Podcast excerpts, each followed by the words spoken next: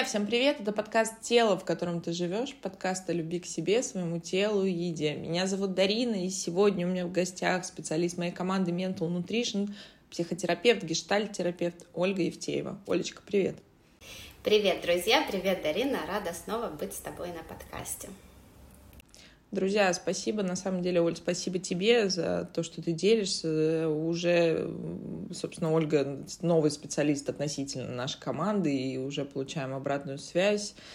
И, собственно, спасибо, что вы делитесь в нашем телеграм-канале, в наших соцсетях, запрещенной сети. Я все так же не привыкла, как ее там надо называть. Э, на самом деле, забавно, это парадокс, наверное, теории поля, что каждый специалист, в принципе, в круге психотерапевтов, друзья, есть такая психологов, есть эм, такой, наверное, как факт, что каждому специалисту приходят определенные клиенты. Обычно это те клиенты, которые нам отзываются, мы отзываемся им. То есть, собственно, вот такой терапевтический альянс, он, в принципе, складывается за счет подкаста в том числе, потому что кто-то кому-то откликается по голосу, кто-то кому-то откликается по подаче, вообще по жизненной философии, потому что, друзья, напомню, что психотерапевты такие же человеки, которые также имеют вот свое определенное какое-то восприятие этой жизни, и, собственно, мы работаем в разных подходах, и к чему бы я, собственно, начала это армянское радио, вот мы, ты гештальтист, Оля, и сегодня мы с тобой договорились поговорить про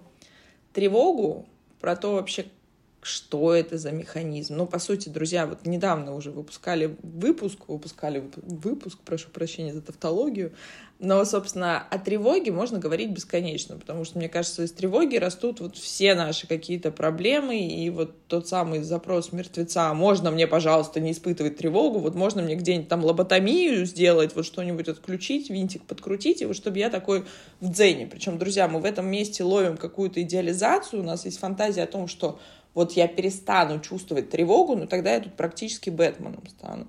И вот тут, собственно, я начну со своей стороны, поскольку я являюсь, в том числе, я работаю в мультимодальном подходе психотерапии, но все-таки я являюсь КБТшником когнитивной терапии, в том числе новой волны, это подход терапии принятия ответственности, это работа с травмой, это работа, то есть, собственно, с нашими когнициями, теми сам, самыми мыслями. И вот все-таки в моей теории, как бы, и то, на чем я основываюсь, на чем выходят мои клиенты, Оль, это то, что тревога, друзья, это эволюционно заложенный миллионами лет механизм, который спасал ваших предков. И вот, собственно, Ваня, Вася, Петя, там, Маша, Глаша, которые приходят на прием к психотерапевту, говорят, я испытываю дикую тревогу, у меня, возможно, у меня панические атаки, возможно, я не знаю, я сбегаю, я пытаюсь подавить это чувство, я убегаю, друзья, от тревоги, не знаю, в вино, в какие-то непонятные связи, в компьютерные игры, в переедание, РПП. Вот возьмите любой способ, да, который как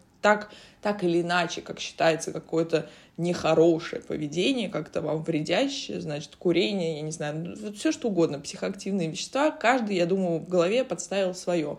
Вот я сбегаю туда, пожалуйста, отключите мне это чувство. Я всегда говорю, что вот как мы можем отключить, собственно, если бы так было, если бы у нас этого чувства с вами, друзья, внутреннего не было, то этот же самый Ваня, Вася, Петя, Маша, Глаша не пришли бы на прием к психотерапевту, потому что не было бы ни тех, ни других. Нас бы где-то наших предков съел бы саблезубый тигр, я не знаю, гепард или кто-то еще. Друзья, это тот механизм, который изначально нашим мозгом, нашим той самой древней рептилкой-ящеркой призван нас спасать от опасности, от реальной, потому что, друзья, ну в таком благополучии каком-то относительном, опять же, друзья, я не беру те процессы, которые, те вещи, которые сейчас происходят в мире, да, те катаклизмы, которые неизбежны. Вот так случается, да, это как раз-таки история про точку принятия, про точку выбора, но все-таки, если взять в общем каком-то, вот среднем по больнице, мы с вами живем в безопасное время, у нас не ходят э, по улице, я не знаю, дикие звери, у нас э, нет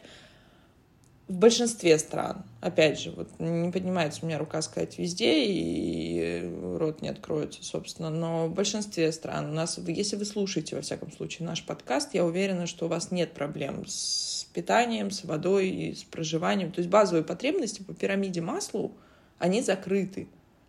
А мозг-то наш не поменялся. Друзья, у нас есть с вами фантазия о том, что мозг такой адаптировался, типа, оп, все, появились, я не знаю, там, макбуки начали выпускать, и Apple 14, там, iPhone вышел, все, мы такие, тарам-пам-пам, мозг за нами. Нет, друзья, так не работает. Поэтому вот, Оль, хочу с тобой сегодня спорить, на тему того, потому что я знаю, что гештальт-подход говорит абсолютно, как бы, не то чтобы друзья абсолютно, но под другим углом. То есть почему я говорю, что классно, что все мои специалисты в моей команде, вот я говорила, что мы ходим, как это, и мы с Тамарой ходим парой, мы даже на учебу ходим всем составом, потому что, ну, правда, классно брать из каждого подхода что-то свое, из каждой философии что-то свое, потому что если раньше это был психоанализ, да, и это действительно база э, Фрейд, затем Юнг, то есть это база всего того, что с нами происходит, просто это сейчас модифицировано. Есть более краткосрочные подходы, есть более долгосрочные. И я вам так подробно это все рассказываю. В принципе, прошу всегда наших специалистов делиться своими подходами, делиться своим мировоззрением, чтобы вы понимали, какой вам подход ближе, потому что в один момент мне откликается что-то одно. И это очень смешно, Оль, кстати, ко мне бывает часто клиент, ну, мне же такое про ответственность, про, значит, э, не то чтобы встань и иди, но про то, что как бы, окей, вот это да, сейчас вот так, но мы же можем что-то с этим сделать, мы же можем как бы вот как-то это улучшить, а не заниматься вот этим бесконечным поиском причин. Мне клиенты многие говорят, слушайте, а можно я схожу вот психоанализ, вот пару лет похожу, а потом вернусь, и вот точно я буду готов работать. И так, друзья, и происходит. И это как бы и это не грустно, на самом деле. Хотела сказать, что это грустно. Нет, это прикольно. Ну, то есть каждому времени свое. То есть когда я хочу начать там заниматься вот каким-то поиском причин, я иду, друзья, опять в терапию. Вот какое-то что-то у меня поднялось. А если мне нужна сейчас проактивность, если мне нужно, как говорит наш э, психолог, релиф-терапевт Екатерина Туркина, жить-то надо здесь и сейчас, как бы прекрасно, я с костылем, но мне это все равно хочется на вечеринку. Поэтому, соответственно, если хочется на вечеринку сейчас, а не как бы не размазывать себя по этим действительно зачастую болезненным состояниям, то мы выбираем более краткосрочный подход. И вот возвращаясь вот после моей долгой такой прелюдии, друзья, возвращаясь все-таки к тревоге. Вот расскажи, пожалуйста, с точки зрения гештальт-подхода. Во-первых, мне бы хотелось бы, ты как гештальтист, чтобы ты немножко рассказала о гештальте в целом, гештальт-подходе. И вот что такое тревога? Все-таки враг он или друг с точки зрения э, гештальтистов? Хорошо, значит, если начать с э, гештальт-подхода, что такое гештальт? Гештальт — это немецкое слово, которое означает целостность или завершенность или некую фигуру, и тогда э, в гештальте мы рассматриваем, что все, что происходит внутри человека, его желания, импульсы, ощущения в теле, чувства, эмоции, весь его опыт, он целостен. Возникает э, возбуждение, это возбуждение может быть, не знаю, желание поесть, заняться сексом, э, выйти на новую работу и так далее, и, и человек обращается к среде, там, в том месте, где он может этот импульс реализовать и эту потребность удовлетворить. Если он э, ищет новую работу, идет на собеседование и его принимает, тогда его гештальт закрыт, если говорить вот таким современным языком, потребность удовлетворена. То есть, если простым языком, то весь... Эм, цикл контакта человека со средой – это про цикл удовлетворения или неудовлетворения потребности. Если потребность не удовлетворяется, тогда в гештальтерапии мы исследуем, что останавливает человека для удовлетворения потребности. Это вот если коротко про гештальт. Теперь к твоему вопросу про тревогу. Если говорить о тревоге, то гештальт-подход рассматривает тревогу как на остановленное возбуждение – что это за возбуждение? Это не обязательно сексуальное возбуждение, это любой импульс, который возникает и побуждает нас к действию. Например, мы хотим что-то сказать, мы почувствовали голод, и мы хотим есть, мы мечтаем, как я уже сказала, о другой новой карьере, мы хотим кого-то поцеловать или заняться сексом, или дать морду, или у нас кто-то обидел, и мы хотим на этого человека злиться. Все это импульсы, которые рождаются в нашем теле и которые побуждают нас к действию. Если мы это действие не реализуем, то это возбуждение превращается в тревогу. И тогда это становится остановленной тревогой. Вот я хочу привести такой пример. Вернее, у меня два. Нас э, это, в гештальт-подходе учат либо про секс, либо про еду приводить пример. Приведу про секс, потому что, мне кажется, он больше всего понятен для, для, для, для слушателей.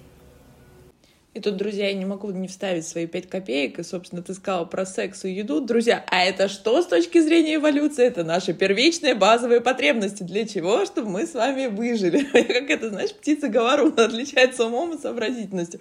Друзья, вот видите, вот все вот так пересекается, хотя, казалось бы, разные подходы. Прости, Оль, продолжай. Хорошо. Итак, пример э, про секс. То есть вот я хочу сейчас так медленно рассказать для того, чтобы вы увидели э, несколько мест, где может происходить эта остановка и которая потом проявляется в виде тревоги. Ну, например, вы встречаетесь с молодым человеком, вы влюблены, у вас химия, у вас вообще все, все отлично, уже вы доверяете друг другу, и ваши отношения развиваются к вашему, там, не знаю, первому сексу или первому интиму. Вот вы уже вроде бы даже нашли место, вы уже в этой квартире, вы уже, ну, вы знаете, что вы точно хотите этого человека, и все, и все тому быть. И вдруг вы вроде бы целуете, все происходит, все к тому идет, и вдруг вы начинаете думать, блин, а если я сейчас разденусь, а он посмотрит на мое тело и не захочет меня. Или, а если я сейчас э, с ним займусь сексом, а он после этого меня бросит или э, как я буду выглядеть, я то белье одела или не то, может быть, нужно было не черное одеть, а красное. И прокручивая все эти мысли, вы вдруг решаете, что нет, сейчас не готова. И это вот ваша точка обрывания контакта, и это ваша точка остановки вашего возбуждения. Дальше вы, например, ему говорите, ой, слушай, нет, наверное, не сегодня, э, давай в другой раз, вы уходите, а дальше вы начинаете с этими мыслями тревожными жить. Блин, почему я это сделала, почему я не, не решилась э, как-то там проявиться, а правильно ли я сделала. И начинается вот этот цикл тревожных мыслей, и это остановленное возбуждение, которое уже вас вела понятно к чему, оно продолжает ваших, ваш, вас будоражить изнутри. И это не всегда приятное такое возбуждение, хотя слово вроде бы приятно, а ощущается оно не всегда приятно. И дальше человек э, может выбрать все-таки пойти и сказать, слушай, что-то я погорячилась, давай снова попробуем. А может он не может, не может этого выбрать, и тогда он пытается избавиться от вот этого тревожного чувства. Есть еще другой момент остановки. Например, все тот же секс, все то же вы хотите, ощущаете это как потребность, но вместо того, чтобы заняться сексом, например, уже с мужем, возьмем уже отношения, которые э, давно есть, да, вот вы как-то пришел муж, вы чувствуете от него флирт, и сами как-то с ним флиртуете, и вроде бы все хорошо, но пока вы там уложили детей туда-сюда, чувствуете некую усталость, вроде бы уже этот импульс появляется, и вместо того, чтобы идти и заниматься сексом, то, чего вам хочется, вы идете к холодильнику, открываете его, начинаете есть пирожное. И тогда этот импульс, это возбуждение, которое было направлено на удовлетворение потребности в сексе, оно вот таким вот кривым способом якобы удовлетворяется через еду но ключевое слово якобы. Потому что, да, еда нам в этот момент может принести наверное, тоже такое приятное удовлетворение, у нас тоже появится серотонин и приятное ощущение, но это не будет одно и то же. И это как бы я привожу такой короткий пример, иллюстрацию того, как это происходит. Но теперь добавьте сюда другие источники тревоги. Годами невысказанное возмущение или претензия. Годами накопленные неразрешенные конфликты, годами э, работа нелюбимая, э, не знаю, все, что мы не можем высказать, все, что мы не решаемся высказать, все, что мы копим и подавляем, это все становится нашей тревогой и нашими источниками тревоги. А как вот, ты знаешь, сейчас, друзья, недавно я разговаривала с коллегой, была на конференции по работе, и мы говорили о том, что сейчас ну, какой-то действительно пик алекситимии. Друзья, у нас уже прокачана аудитория, но для тех, кто забыл, напомню, алекситимия — это, по сути, невозможность идентифицировать, соответственно, назвать, вообще в целом определить свои чувства. То есть, дословно, что я сейчас чувствую. То есть, это может проявляться в каких-то неприятных ощущениях. Меня все раздражает. Вот, ну, не знаю, вот, вот, вот бывает такое, знаете, на понятном языке меня аж выворачивает, выкручивает. А я не понимаю, что со мной происходит. То есть, я не могу назвать. И согласись, в терапии достаточно много времени может требоваться чисто на то, чтобы просто клиент начал называть свои чувства, и мы действительно начинаем с этого. Вот что бы это могло быть, на что это могло бы быть похоже. А это я сейчас вообще злюсь, или я расстраиваюсь, или я тревожусь, или мне страшно, а может быть мне просто грустно. И, друзья, кажется, как будто бы это в смысле, даже дети понимают чувства. Вот как раз-таки дети понимают чувства свои. Вот они их достаточно, вот однозначно понимают, пока потом не происходит что-то, что наносит нам такую. То есть, друзья, почему рождается лекситимия? Это всегда лежит Сегодня наша тема не посвящена там расстройствам пищевого поведения или что-то такого плана, да, с чем мы тоже работаем, специализируемся, но ядро, в том числе РПП, это является лекситимия зачастую. Почему так? Потому что я не могу справиться с таким количеством чувств, мне проще этот тумблер, ну, условно говоря, вкл, выкл выключить. И, соответственно, вот к чему мой вопрос? Как это может вообще проявляться? Вот если с точки зрения гештальта, гештальт-подхода, окей, друзья, мы разобрались, зафиксировали, да, что, соответственно, тревога, то есть вы идете, там у вас есть какой-то внутренний порыв, что-то сделать, вот то, что называется возбуждение. Не знаю, хочу действительно сексом заняться. А я, к примеру, одна, и у меня нет мужчины. Вот мне нигде не, ну, собственно, его сейчас не достать. Нет, ну можно пойти к соседу постучаться. Но как бы у соседа жена, она мне сковородку по голове ударит, да. То есть это, друзья, я утрирую, как бы хихикаю с вами, но в целом, да. То есть я прямо сейчас не могу эту потребность закрыть. Хотя, как говорит Марина Емельянова, друзья, я напоминаю, для секса не обязательно нужен партнер. И это на самом деле, вот, ну, можно смеяться, у нас какой-то сегодня такой выпуск, я его помечу 18+, но все равно, друзья, зачастую все наши переедания, заедания, это смещенный как раз-таки фокус вот у тех, у кого, ну, собственно, как бы личная жизнь, она уходит как-то на второй план, ну, вот скажу так деликатно. Возвращаюсь. Хочу сексом заняться, нет такой возможности, да, вот, ну, как бы ввиду определенных каких-то причин не могу, не хочу, не знаю как, вообще не осознаю. И я иду к холодильнику. А у меня там лежит вот это, знаете, манит меня. Я спотыкаюсь случайно о медовик. Хочу съесть кусочек, съедаю целую. То есть, по сути, это как бы смещенный вот этот импульс, то есть я проиграла вот этот клочок энергии, да, то есть, который у меня появился, то есть вот, вот напряжение, я его сняла. Вот те, кто, друзья, страдают от булимии, прекрасно знают, как это напряжение нарастает, а потом как его, оно прекрасно снимается. Но подожди, если как бы исходя из этого, получается, моя потребность-то все равно не закрыта, и получается этот импульс, он как бы никуда не уходит. То есть он уходит, но не на то. Как я могу понять, вот ты говоришь, тогда на это это как бы может быть причиной тревоги. Как я могу понять, что я испытываю тревогу вот в целом? Вот я начала с алекситимии, то есть как это может проявляться, вот исходя из твоей теории вообще? Угу. Э, смотри, у, с алекситимией там ты все правильно сказала, что там нужно, мы работаем сначала вообще над вот этим слиянием, когда я не могу идентифицировать в своем теле, в своем ощущении, что я вообще чувствую.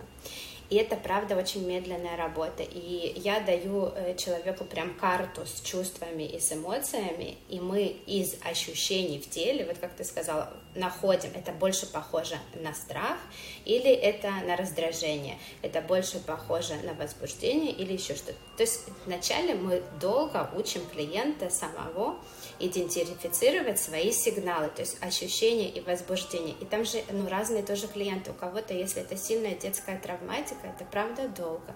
Там много остановленных чувств или чувств, которые не принимались. И тогда ну, это разворачивание и это, ну, не знаю, обучение, оно правда очень длительное.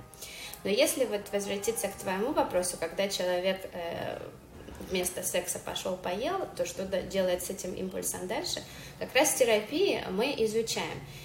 То есть мы разворачиваем эту ситуацию. И и человек начинает говорить, вообще-то я... Из... То есть мы, мы доходим к этой точке, что изначально-то ему хотелось секса. Например, если человек вообще приходит с запросом «у меня эмоциональное заедание», то как раз мы начинаем «а чего ты там именно заедаешь?»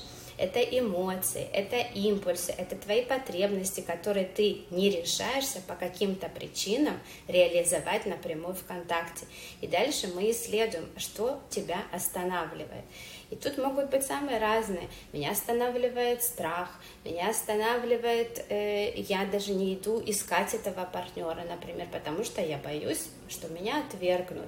Или у меня уже было много опыта с партнерами, но они все на меня так, э, меня делали таким созависимым и поглощали, я больше не хочу себя терять.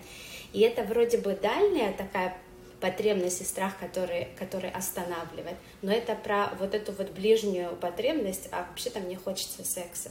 Но из-за этого я не иду и это не реализую. И тогда мы исследуем способы и, и ну, вот всякие творческие, в гештальте называется творческая адаптация, то есть что сейчас, на что ты можешь опираться и что ты можешь делать для того, чтобы какие-то импульсы начать реализовать. И прежде всего это изначально контакт с терапевтом в безопасной среде. Это тоже не, не, не быстрая работа, это не так, что мы осознали импульс, и завтра человек вышел из кабинета и пошел его реализовывать. То есть вначале в безопасной среде он может это проверить с терапевтом, он может мне сказать о своем возмущении на партнера, или мы там ставим фигуры э, того, на кого он злится, и он пробует это высказать безопасную помощь. Я от, отражаю ему то, что я вижу, делюсь своими чувствами, переживаниями рядом с ним, что дает человеку опору. Окей, а сейчас меня слышат, а сейчас меня понимают, и сейчас меня принимают с моей злостью. Меня никто не отвергает, меня не закрывает передо мной стену, не выходит из контакта, не хлопает дверьми. Наконец-то меня слышат. И так постепенно, опираясь на такой терапевтический опыт, человек обретает некую внутреннюю опору, что дает ему потом в будущем возможность пойти и пробовать новым способом удовлетворять свою потребность. Ты знаешь, тут, наверное, Оль, ключевое, вот в чем сойдется, каким бы ни был подход психотерапии, друзья, вот, наверное, первое, с чего начинается вообще так называемый терапевтический альянс, понимание того, и вам каждому задание, вот вы сидите, что-то делаете, или у вас какие-то, не знаю, свои мысли появляются, да, там что-то, постоянно у нас внутренний диалог, вот, друзья, э, шизофрения — это когда внутренний диалог выходит наружу, то есть в очень таких странных формах. Вот все, что происходит у вас внутри, мы много раз об этом говорили, о наших субличностях, да, тот самый транзактный анализ Берна, ребенок, родитель, взрослый — диалог нормальный, внутренний. Мы постоянно крутим какие-то мысли. Вот если вас остановить, поставить на паузу, вот в любой момент я спрошу человека, он все равно что-то думает, даже если он скажет, да ни о чем я сейчас не думал. Нет, так не бывает. Вот начните с фразы «я в порядке», «со мной все окей». Вот, друзья, мы рассказываем 100, не знаю, сколько там уже выпусков, мы говорим, некоторые темы мы крутим по 15 раз, разных подходов, просто чтобы вы понимали, как работает механизм, что вам откликнется. Но это не значит, что вы больны, что вы поломаны, что вы какие-то не в Вы окей в базе. И ты говоришь о том, что мы вот пытаемся, и действительно, мне кажется, первый шаг — пониманию, что это смещенная потребность, вообще, в принципе, понять, что потребность была другая на самом деле. И, друзья, это действительно не может быть быстро. Вот тут я всегда как бы вот эту холодной водой всех э, обливаю, потому что забавно, ты знаешь, у меня была клиентка, как-то мы говорили, а вот какие могут быть альтернативы? Ну, там, у нас же всех есть, друзья, привычные способы справляться с дискомфортом. То есть тревога — это дискомфорт прежде всего, друзья. Но никому не нравится испытывать злость, обиду, не знаю, тревогу, какое-то чувство, собственно, не до. Никому, ни мне, ни Оле, ни вам, ни, ну вот ни одному нормальному человеку, потому что наш мозг кайфушник. Он избегает боли, чтобы под этой болью не было, и тянется к быстрому кайфу. И вот когда-то он выучил, к примеру, связку, что каждый раз, когда я думаю, что я не знаю, толстая, я никому не нужна, и вообще-то я, не знаю, могла институт закончить на все пятерки, как папа завещал, а я закончила там, не знаю, на что-нибудь. И вообще там что-нибудь еще происходит, и это тоже за меня. И это вот уже такой нарциссический компонент, друзья, это когда я либо такой грандиозный, либо я такой никчемный. Это вот как бы все две стороны одной медали.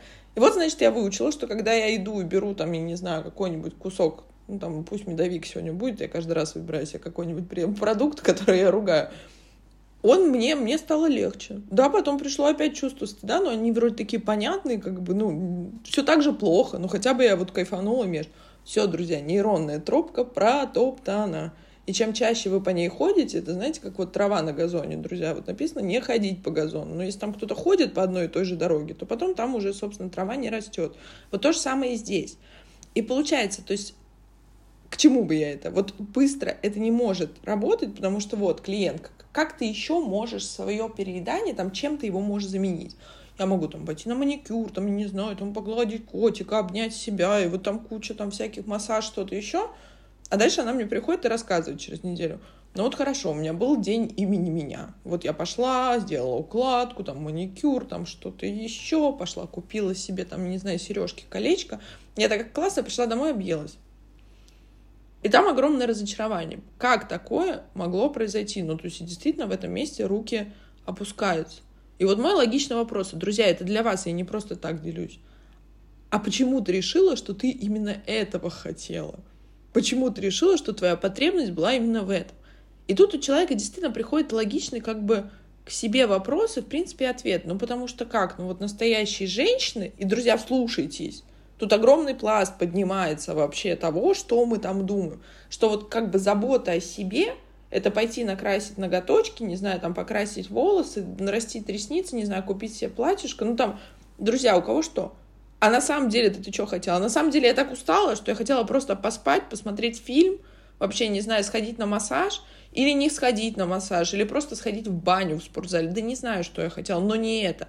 И вот это ключевое, друзья. Вот именно поэтому, что не всегда наши потребности, то есть вот казалось бы, там, как просто, там, хотела секса, съела, там, не знаю, что-нибудь другое, вот тебе связка. Нет, друзья, мы каждый раз какие-то разные потребности имеем, и они не всегда такие типичные, как просто, знаете, помедитируйте на Луну и подышите маткой. Я вот хотела к твоему примеру о заботе о себе э, тоже поделиться своим примером, и это часто, друзья, встречается. Когда мы начинаем работать, э, вот у меня была клиентка, она говорит, я хочу научиться заботиться о себе. Я вот знаю, замечаю, что я все детям, детям, а себя как-то на второй план. И когда мы начинаем вообще спрашивать у нее, а что для тебя означает забота о себе, то первую партию каких-то первых предложений, все, что она выдает, это такой мгновенный заготовленный ответ, а я как гештальтист, я же всегда смотрю на всю феноменологию и на то, откуда как-то, как речь льется да, и так быстро она мне вот так по полочкам раз, два, три, не знаю, там делать, как ты говоришь, делать маникюр, ходить на прически, все. И, и тогда я ей задаю вопрос, откуда ты это знаешь? Откуда ты это знаешь, что для тебя это забота о себе? Тогда мы начинаем разбираться, то оказывается, что это вообще-то не ее желание. Это вот то, что она уловила из общества, да, как вот наши там запрещенные сети нам демонстрируют, как должна женщина о себе заботиться, или что-то она узнала о, э, из семьи, и это она приняла за чистую монету, что якобы для нее это забота о себе.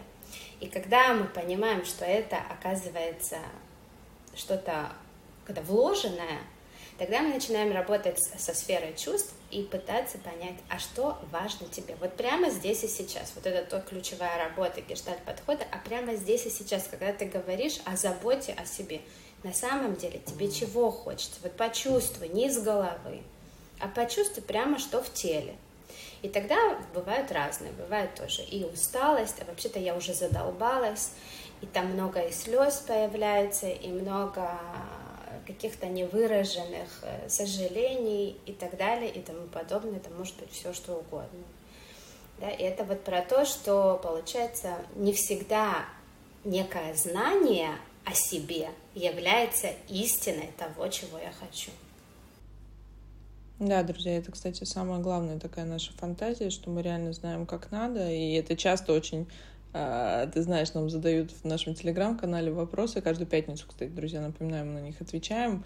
Что, а вот как правильно, как понять, вот мое желание истинное или не истинное? Вот, друзья, это туда же к потребностям. И это процесс. И это процесс, именно поэтому цель психотерапии — познакомить вас с собой. И именно поэтому нужен психотерапевт, психолог, который вам отзеркалит то, как вы говорите, то, что вы говорите, то, как вы собственно, идентифицируете то, что с вами происходит, как вы вообще проявляетесь, ну, не знаю, давайте так, масштабно в этом мире.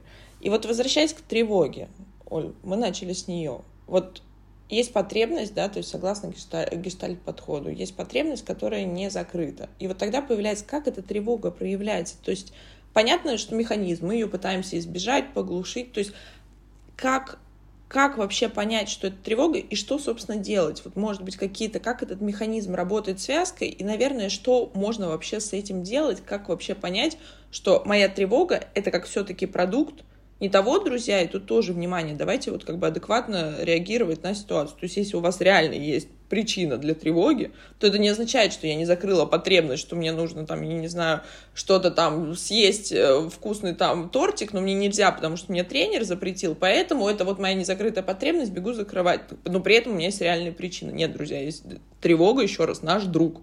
Ну, как бы она нас спасает, чтобы вы выжили, чтобы вы не упали в канализационный люк, я не знаю, не запихали два пальца в розетку, не знаю, фен не уронили в ванну и все остальное. Ну, то есть, как бы такие, то есть, все-таки это призвано нас как индивида защищать. А вот если брать как бы более такие экзистенциальные моменты, расскажи, пожалуйста. Все верно. Вот когда я хочу тоже сказать это зрителям, что, э, слушателям, э, что иногда тревога это просто тревога, да, и тогда банан это просто банан. Если вы идете просить о зарплате, о повышении, это правда тревожная ситуация. Вот здесь ну, не нужно думать, что с вами что-то не так. Если вы идете на экзамен и вам важно получить э, там, аттестацию, пройти, сертифицироваться, прошу прощения, это тоже тревожная ситуация, и это тоже нормально. Вот вы идете с этой тревогой и там, сдаете экзамен, несмотря на тревогу, и таким образом реализуете свою потребность.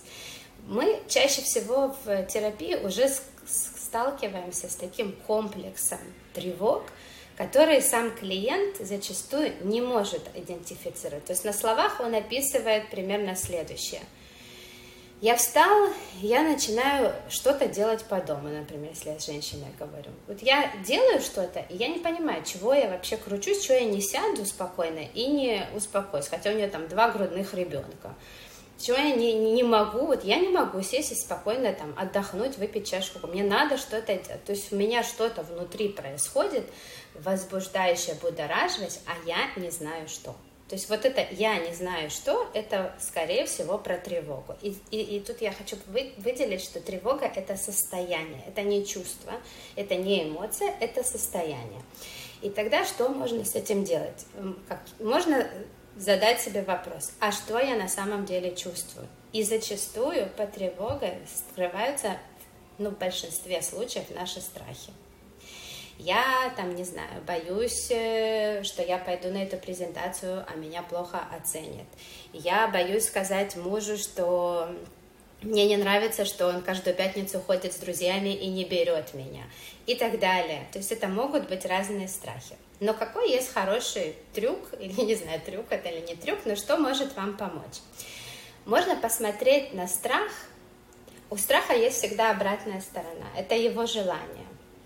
И тогда каждый страх мы можем перевести в наше желание, и это будет снова про поиск потребности. Ну, например, я боюсь отвержения или что меня плохо оценят. Как это можно перевести в желание? Желание это может звучать так, что я очень хочу быть принятым, и я хочу, чтобы меня положительно оценивали. Или, например, я боюсь не справиться с этим заданием или с этой работой. Я боюсь, что у меня ничего не получится, хотя я много прилагаю сил. Это страх, а если перевести это в желание, то может это звучать я хочу поддержки, я хочу, чтобы кто-то мне помог, э, я хочу э, услышать, что у меня да получается. И вот когда мы переводим наши страхи в желание – во-первых, это дает успокоение, такое даже на физиологическом уровне, и тогда нам понятно, что мы можем с этим делать. Окей, тогда если ты хочешь поддержки, как ты можешь эту поддержку себе организовать?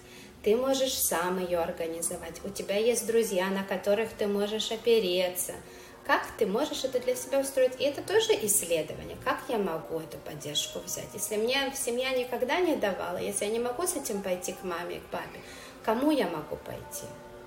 И опять-таки, как гештальтист, если а что останавливает? Примерно так. Оля, ты знаешь, ты еще напомнила момент вот про основополагающий в гештальт-подходе, про прерывание вот как раз-таки контакта, да, то есть нас в чем-то остановили. Друзья часто вот то самое подавление чувств, с чего начинается работа психотерапевта, с валидации. То есть твои чувства нормальные. Это первое правило психотерапии. Я всегда вам об этом говорю. С чувствами не спорят. То есть если у вас поднимается страх, если у вас поднимается злость, любое чувство, которое поднимается, оно уместно, оно нормально, точнее, оно нормально, оно есть. Ненормальными могут быть наши реакции, да, и тут мы как раз из детских травм наших реагируем. Вот эти, это тот момент, когда взрослый человек вдруг превращается в трехлетнего ребенка, это мы говорим с тобой, еще запишем там о созависимых, о контрзависимых, та самая теория привязанности, о которой мы говорили. И вот говоря о прерывании контакта, вот мне вспомнилось, что мне в детстве говорили, я очень много плакала. Я вот прям в детстве я была плакса, вакса, я ходила, мне постоянно я была мамин теленок, мне постоянно все было всех жалко, я плакала.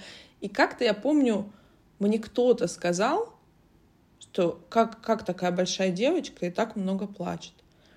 Я, друзья, наверное, лет 17 после того момента не плакала ни разу. Даже когда были моменты, когда это было настолько уместно. И Друзья, это была огромная работа. То есть и это даже было не так. Вот я хотела, знаете, к чему я это вам сказала? Я всегда люблю свои примеры вкидывать вам, чтобы свои, наших клиентов и моя команда делится, потому что мы все про жизнь. Я напомню, что мы такие же человеки, нам также больно, страшно, обидно и все остальное. Именно поэтому мы, наверное, мы просто, наверное, умеем чуть больше и как-то умеем отзеркаливать чуть больше. В этом разница. И, друзья, и вот тут важный момент, обратите внимание — это опять же относится к тревоге и ко всем другим чувствам, которые мы подавляем, да, вот то самое прерывание контакта. Бывает такое, как смещенная проекция. То есть, условно говоря, я не могу злиться на мужа, но я могу злиться на правительство. И я сижу вот перед телевизором, и вот я их там поношу. И опять же, это помимо да, клиентского опыта, вспоминаю на себе. Я плакала от всех грустных фильмов, даже где не очень грустно было, мне никто не помогал. Я бр... Рыдала просто вот до последнего. Я помню, у меня мой партнер, он как-то так всегда говорит, да господи, ну что же там происходит, да ну не так, ну он честно выживет, честно, это краска, ну что ты там, а все. То есть у меня была это, это те места, где я позволяла себе проявляться, друзья. И вот тут обратите тоже внимание, нет ли у вас такого момента, что, условно говоря, я вот здесь, как бы, я, я такой весь добрый человек. Меня вот всегда пугают вот эти люди, знаешь, которые абсолютно вот таком вечном пребывают счастье. Вот это я недавно делилась на нашем канале «Ловушка счастья», книга Ха э, Харриса, не помню, как его зовут, прекрасная книга о том, вот фантазия о том, что мы вечно должны быть, друзья, с вами в перманентном счастье, легкости, принятии. Друзья, это вот туда же, к марафонам желаний, к марафонам похудения, я не знаю, и к марафонам женственности. Вот все в ту же копилку, в мою любимую, вот отдельный котел, я вам уже рассказывала. Ну, потому что, правда, друзья, это иллюзия. У нас куча защитных механизмов, чтобы мы с вами как человеки выжили. От того, что у нас появились айфоны, друзья, наша жизнь, как бы наш мозг не понял, что нам стало безопаснее жить. Именно поэтому у нас сейчас эпидемия ожирения — друзья, потому что мы начинаем есть, и организм просто не понимает, откуда столько еды, еще с непонятным составом, который он даже не понимает, как себя поглотить. Поэтому у нас столько депрессий, тревожных, депрессивных расстройств, потому что у нас такое количество информации, которую мозг просто не то что обработать не может, он даже принять это не может. Друзья, мы усваиваем с вами, вот вы послушали подкаст, дай бог, что 20% вас зашло. Вот то же самое с любым нормальным человеком, потому что мозг это такой же наш орган, который также как бы работает, он также адаптивен, он нужен для эволюции. Его задача, чтобы нас спасти. Поэтому у нас секс и еда, друзья, вот как бы как-то так. Да, я еще хочу добавить, э, Дарин, про тревогу. Вообще-то мы, конечно, пребываем в иллюзии, и это наша детская функция справиться вообще со страхом смерти. Вот если посмотреть вообще в основу основ, то вся тревога, она рождается из экзистенциального страха смерти. И когда ребенок в 5-6 лет начинает вам задавать вопросы и понимает, что мама или папа рано и умрет, ну, тут отдельный разговор, то есть не надо их тоже сильно питать иллюзиями, но во всяком случае я не питаю. Я говорю, что да, эта жизнь конечна. И идея, вот как э, говорил мой любимый психотерапевт Ирвин Ялом, хотя идея смерти нас пугает, но она в то же время для нас спасительна. Это значит, что тогда, когда мы понимаем, что рано или поздно мы умрем, мы должны эту жизнь прожить качественно, со смыслами, со целями. И иногда источником тревоги является именно то, что мы не можем найти нашего смысла, для чего мы в этом мире. Да, это сейчас немножко философский я уровень беру, но тем не менее он имеет место быть. А в чем моя цель? Да, люди, которые с депрессией, они теряют э, и цели в том числе. в которые находятся в тревожных расстройствах, они теряют опоры и цели, и смыслы. И тогда наша задача искать эти новые смыслы. И в этом смысле я хочу сказать, что вот эта базовая тревога, она нормально тоже, она тоже имеет место быть, мы все с ней обходимся. Просто как дети мы себе там придумываем то, что в следующем мире мы там встретимся, наши души, да, религия нам помогает. И здесь как бы все хорошо, во что вы верите, да, то есть э, верите в бессмертие, пусть будет так. Главное, что вам с этим спокойно вы можете обходиться. Но иногда за страхом смерти может быть стоять страх я боюсь проявиться, а хотя у меня есть это желание быть проявленным и увиденным, и чтобы меня видели. За этим может э, стоять страх прожить эту жизнь в одиночестве, прожить не свою жизнь, прожить эту жизнь как-то неправильно, э, открываться и вообще быть живым. И вот это вот быть живым, это вот я сейчас говорю, мне прям даже мурашки по телу идут, потому что это тоже одна из вещей, к мы рано или поздно заходим. Если человек приходит в длительную терапию, мы рано или поздно касаемся этого вопроса. Я вообще какой сам по себе? И вот размораживаются тогда эти травматические ситуации. И это правда вдруг я плачу и рыдаю, но это как раз вот про жизнь. Вот ты сказала про слезы, я точно такая же была сентиментальная, рыдала от всех книг и всех, э, там, не знаю, фильмов. Слава богу, мне не говорили, что там девочки там большие такие не должны плакать. Мама говорила, если ты не перестанешь плакать, я отберу у тебя эту книгу. А, но в какой-то момент, я вот это точно помню, я как-то стала стесняться, то есть мои слезы всегда так близко, я могу, ну, разрыдаться там, вот, не знаю, там, от чего угодно. И я начала стесняться этого. И только потом, придя в терапию, я потом, ну, вот разобра... разобралась с этим, думаю, а чего мне стесняться, если я такая? Да, я могу от сочувствия того, что мне клиент э, говорит. Я могу иногда плакать. И теперь в терапии я этого не скрываю. Это такой мой инструмент работы. И это очень другому помогает, что наконец кто-то может, не знаю, иногда мне кажется, что я плачу за своих клиентов, но, но это целительно. И вот это проявление себя таким, какой вы есть на самом деле, вашей истинности, вот это бывает очень сильно исцеляющее. Оль, спасибо большое за то, что ты поделилась. И ты знаешь, друзья, мне нравится, что мы вышли с тобой действительно философскую волну. Наверное, ей закончим, потому что, друзья, вот то, о чем мы говорили, мы сегодня крутили тревогу с разных подходов, с разных сторон.